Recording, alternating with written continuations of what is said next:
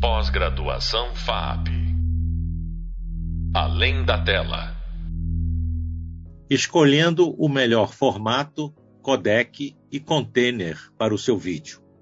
O sensor da câmera, que transforma luz em corrente elétrica, é um dispositivo analógico. A sua saída é uma variação contínua de voltagem que anteriormente era gravada numa fita magnética, no domínio do analógico.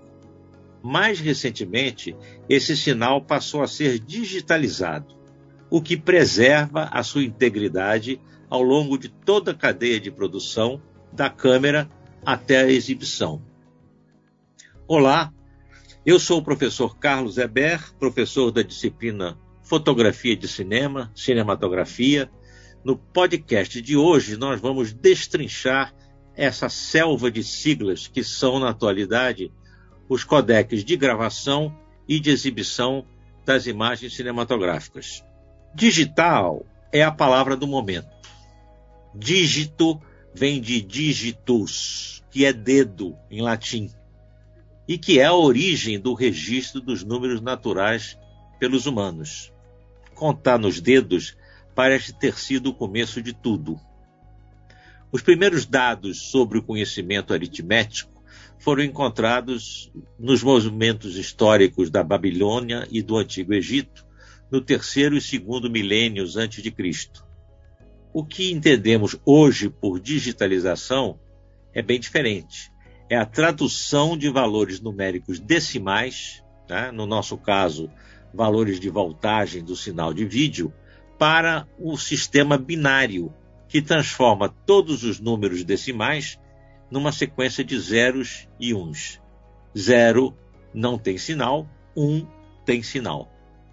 Eu sempre digo que é o casamento perfeito né, entre a eletrônica e a matemática. Você tem uma matemática que só tem dois algarismos, zeros e uns, né, e um ambiente que você só tem duas opções: tem sinal, não tem sinal. Então, esse foi o casamento perfeito. A digitalização né, foi uma culminância tecnológica. Você conseguiu né, é, transformar toda a informação em zeros e uns, e aí você pode operar com algoritmos para fazer o que quiser com aquela informação. Para fazer essa mágica da digitalização que protege a informação ao longo das N cópias, nós vamos ter que retirar a intervalos regulares de tempo amostras dos valores do sinal de vídeo e transformar essas amostras em bytes. O que são bytes? Né? No domínio do digital, o byte é a palavra, né? constituída por várias letras. E o bit, que só pode ser 0 ou 1, um, são essas letras. Né? Então, o byte é a palavra você pode ter um byte com 4 bits, com 8 bits, com 16 bits, né? E o byte é constituído por bits, né? Que podem ser 0 e 1, tá? Então, bit é a letra e byte é a palavra. Para reproduzir fielmente as variações de um sinal elétrico, nós devemos amostrá-lo com uma frequência né, tirar amostras por segundo a pelo menos o dobro da maior frequência em hertz, em ciclos por segundo, desse sinal. Tá? Então, se vou dar um exemplo né, simples, se você tem uma frequência é, de 20 mil hertz, 20 megahertz, né, você vai ter que fazer uma amostragem de 40 mil amostras por segundo, que é o dobro da maior frequência daquele sinal. Essa regrinha simples é conhecida como Teorema de Nix. Nix é um engenheiro, tem esse nome nórdico, mas é um engenheiro americano, né? Então, toda digitalização tem que obedecer ao teorema de Nix. O sinal tem que ser amostrado com uma frequência de amostras que seja pelo menos o dobro da maior frequência do sinal, né? Eu não falei em teorema para não assustar vocês, né? Mas isso é o fundamento da digitalização, tá? Fica claro que quanto maior for o byte, palavra, quanto mais bits tiver num byte, mais valores numéricos decimais você pode representar com ele. Então vamos ver como é que funciona. Se você tem um byte de 2 bits, 0 e 1, um, você só pode representar quatro valores com esse byte de 2 bits. Você pode representar 1 e 0, 0 e 1, 0 e 0 e 1 e 1. Tá? Então, com um byte de 2 bits, você só pode representar quatro valores. As câmeras profissionais, na atualidade, atualmente, gravam a informação de bits, não, desculpe, gravam a informação de vídeo em 12 bits, tá? seja em RAW, que é o sinal sem compressão. RAW é uma palavra inglesa que quer dizer cru, né? então é o sinal bruto, sem compressão, sem descarte. Ou então em codecs. Né? Codec é uma palavra composta de duas partes de duas palavras: codificação e decodificação. Então, codec é o artifício que você usa para codificar a informação e depois decodificá-la. Tá? Então, é, recapitulando, as câmeras na atualidade gravam a informação de vídeo em 12 bits, num byte de 12 bits, seja em RAW, sem compressão, ou em codecs variados com compressão. A gente chama aqui compressão, né? Compressão nesse contexto é a eliminação da redundância da informação, né? Redundância é quando você tem uma repetição da mesma informação, né? Por que, que você comprime descartando a informação? Para diminuir o tamanho dos arquivos, né? E transformar é, essa operação numa coisa mais viável né? dentro do ambiente da eletrônica. Né? Então, é, essa compressão que é feita com a informação do sinal de vídeo, ela pode ser com perdas, né? que em inglês a gente diz lossy compression, ou ela pode ser sem perdas, a gente chama de lossless compression. Tá? Essa compressão, tanto a com perda quanto a sem perda, é, ela é executada por um, uma parte do equipamento de câmera, é um hardware que faz a compressão, né? Mas ela é baseada em algoritmos, né? Algoritmos são sequências de cálculos matemáticos e esses algoritmos, né? Eles estão sempre evoluindo, tá? Então, no mesmo hardware, no mesmo no mesmo setor do equipamento, você pode executar né, vários algoritmos diferentes. Vou dar um exemplo. Né? Um codec muito popular no vídeo é o H264, né? todo mundo conhece, né? os telefones celulares gravavam em H264, as câmeras todas tinham a opção de gravar em H264. Ele foi substituído há pouco tempo, está sendo substituído pelo H265. O H265 diminuiu o tamanho dos arquivos e tem mais qualidade do que o H264, né? o que parece um contrassenso, né? uma afronta à lógica. Mas isso é apenas o resultado da aplicação inteligente da matemática dos algoritmos. Então, você hoje está assistindo é uma coisa realmente que contraria o, a lógica. Né? Você tem mais qualidade com menos informação representada. Né? Por quê? Porque esses codecs estão cada vez mais aperfeiçoados e conseguem comprimir a informação né, em pacotes menores sem perda de qualidade. Pelo contrário, a qualidade é mais preservada do que nas versões anteriores desse codec. Tá? Então, recapitulando, codec é uma palavra que combina duas palavras, codificação e decodificação. Tá?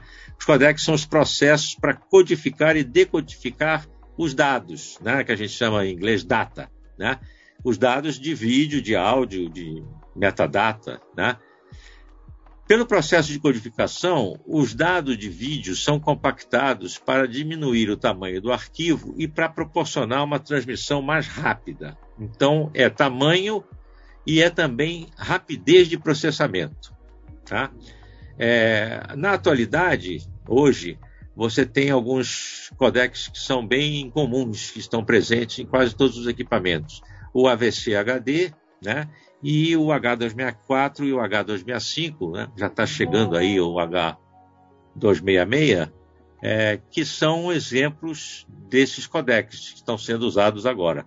Mas a coisa vai estar tá sempre evoluindo, né? os codecs estão sempre se aperfeiçoando, porque é, é pura matemática. Né? Essa parte aí, ela é, é fundada, ela opera dentro de um equipamento eletrônico, mas o fundamento dela é pura matemática. Né? O codec é uma sequência de cálculos matemáticos, de fórmulas matemáticas para processar informação numérica digital. Né? Esses codecs são associados ao que a gente chama de containers, né? não tem nada a ver com aqueles containers que transportam mercadoria é, em navios. Né? Um container, nesse contexto, né, um container para arquivos de vídeo, de vídeo, ele empacota, né, ele embala as várias partes do arquivo que inclui a informação das imagens e também o áudio, gráficos, metadata, etc. Tá? Então, esses containers também são chamados é, de formato desse arquivo. Tá? Alguns containers de vídeo comuns na atualidade são o Move, né? Ponto .move e o MP4, ponto MP4. Então esses são os containers que embalam é, essa informação toda das imagens, do áudio, dos gráficos, etc. Tá? É bem mais fácil do que parece assim à primeira vista, mas não é tão fácil que dispense um estudo mais aprofundado. Né? Vocês vão encontrar é, no nosso hub de leitura é, um aprofundamento né, é, desse tema dos codecs e dos containers e algumas referências também de estudo de livros, de publicações fora disso aí. Né? Essa parte dos codecs é, e dos containers é a parte mais técnica, mais ligada à engenharia de vídeo mas que o cinematógrafo não pode ignorar. A gente é, tem que estudar o um mínimo disso, né? mesmo que você não estude em profundidade, porque você não tem formação é, de matemática para isso, você precisa entender o fundamento para poder fazer escolhas, né? porque essa escolha, né? que codec vai ser usado, qual vai ser o container é, que você vai usar, é, é uma escolha do cinematógrafo, né?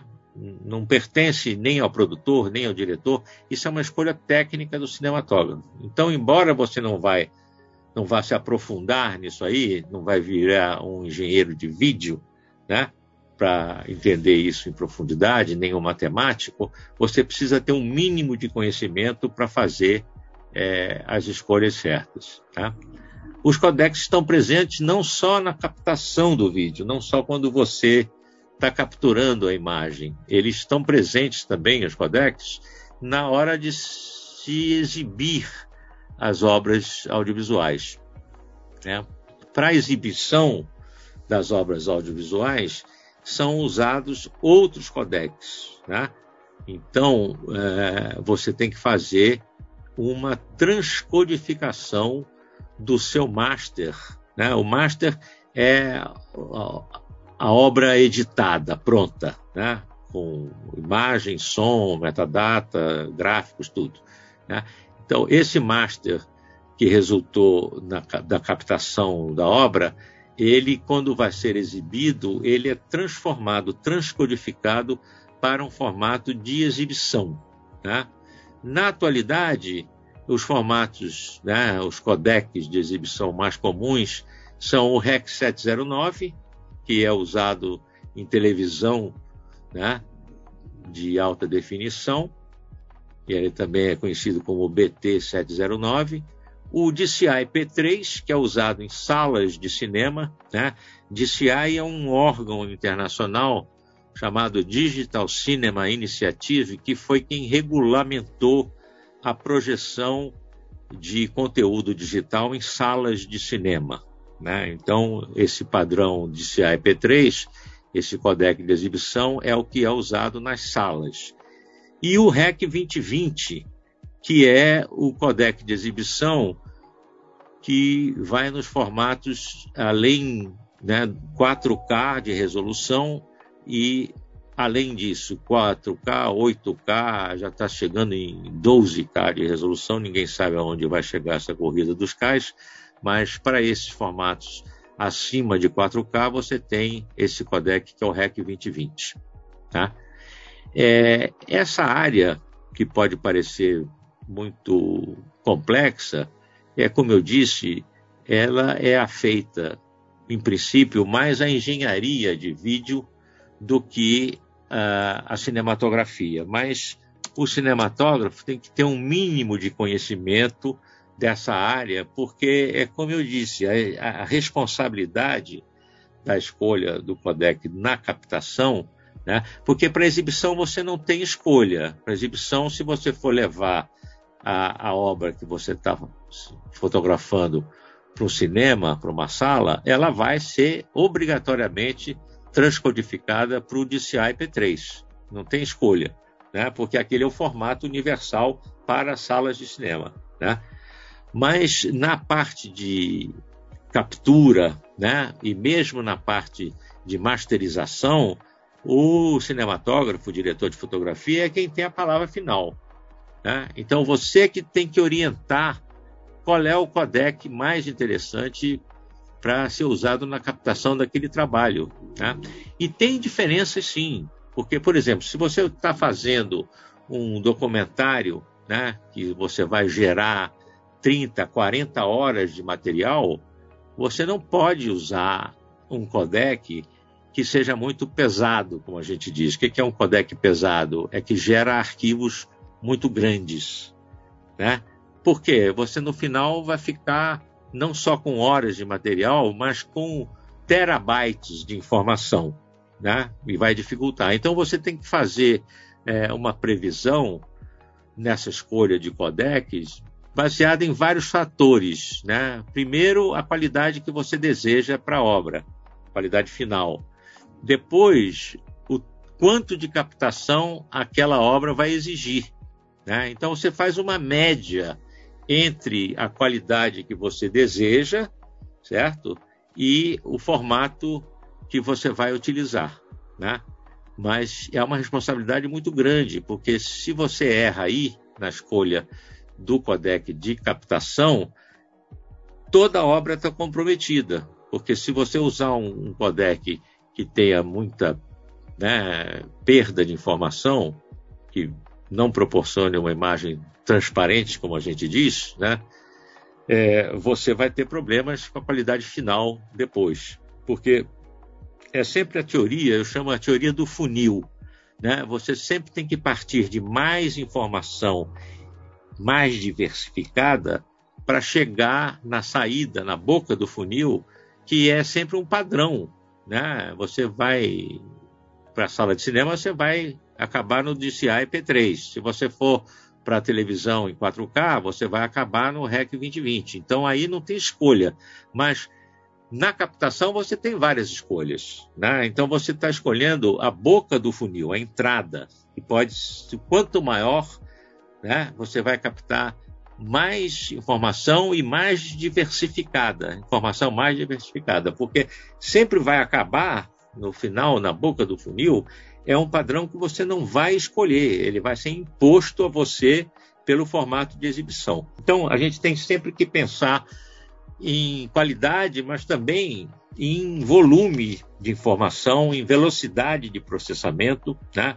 Então, é uma questão que normalmente o diretor de fotografia faz escolhas auxiliado por outros profissionais. Né? O responsável pela finalização da obra é uma pessoa que sempre é consultada né? a respeito de codex de captação e tal, porque ele tem na cabeça o processo como um todo, não só em termos de qualidade, mas em termos de quantidade de tempo. Né? Então sempre vai se ouvir. Eu nunca tomo uma decisão é, em relação ao codec de captação sem ouvir o supervisor de finalização, porque ele que vai dizer, olha, fulano, esse codec que você está pensando aí, ele realmente é muito bom, mas ele vai gerar uma quantidade de material e tem uma dificuldade de processamento depois para esse codec muito grande. Então, é uma responsabilidade que ela é dividida. Né? Nunca é só o diretor de fotografia. Né? O editor também é uma pessoa que vai ser consultada. Tá? O editor, porque é, às vezes né, você não vai editar no mesmo formato que você captou. Tá? Atualmente, a última palavra em matéria de finalização é um sistema é, chamado. Está faltando o nome agora.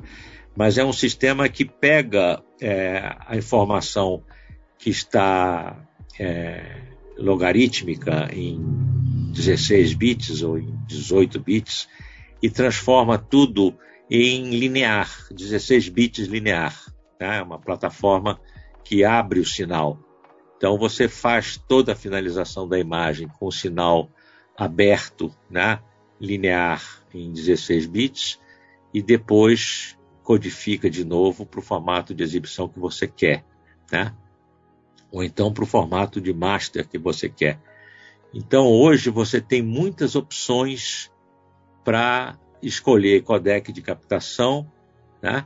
Às vezes você vai precisar, na edição, fazer uma alteração de codec. Né? E todas essas decisões envolvem perda de qualidade. Né? Então você tem que diminuir é, o máximo possível as suas perdas. Né? Um dos, dos podcasts que a gente viu aqui nesse curso é justamente administrando perdas. A gente está o tempo inteiro, ao fazer imagens é, cinematográficas, imagens de movimento, a gente está administrando perdas, porque elas são é, inevitáveis. Quando você lida com informação, né, mesmo estando tudo digitalizado, tudo transformado em valores de zeros e uns, você tem perdas. Né? É, tudo na natureza é assim. O que rege o, o universo é a entropia, né? é a, a desorganização né, de tudo. Então você precisa lutar ao longo do processo de captura, de edição, de exibição de imagem cinematográfica com essa entropia. Você tem que proteger a informação o tempo todo. Né? É, eu recomendo é, a leitura sobre esse tema, né? É, no nosso hub de leitura, né, o tema 4. E para mais informações ainda sobre a digitalização do sinal de vídeo, eu recomendo a consulta de um, um livro de um autor chamado Andy Beach, chamado Real World Video Compression, né? a compressão de vídeo no mundo real, é, que está indicado né, nas referências de leitura do nosso hub de leitura no tema 4. Tá? Então, é, existem outras publicações, mas essa, é, como o título diz, né, no mundo real, é o, o, panorama da compressão de vídeo na atualidade. É, é preciso realmente prestar muita atenção, porque todo mundo diz, ah, mas isso aí é, é um assunto mais para engenharia é para engenharia no nível é, da concepção, no nível da utilização, sempre será responsabilidade do cinematógrafo, do diretor de fotografia, porque é ele que faz as escolhas técnicas né, do projeto. Ele, ele submete essas decisões é, aos produtores, ao diretor, né, aos produtores pela questão de custo, né? Se você vai trabalhar com um formato que é muito é, exige equipamentos muito caros, né? É, você vai ter que pedir autorização né? para o produtor. Mas é isso, você acabou de ouvir então mais um podcast sobre o tema digitalização do sinal de vídeo, codecs e containers com o professor Carlos Eber. Como esse é o nosso último podcast, eu me despeço de vocês com os votos que vocês tenham aproveitado bastante, absorvido o máximo possível desse conhecimento que é tão importante para a formação do cinematógrafo. Bons estudos e boas obras. Pós-graduação FAP. Além da tela.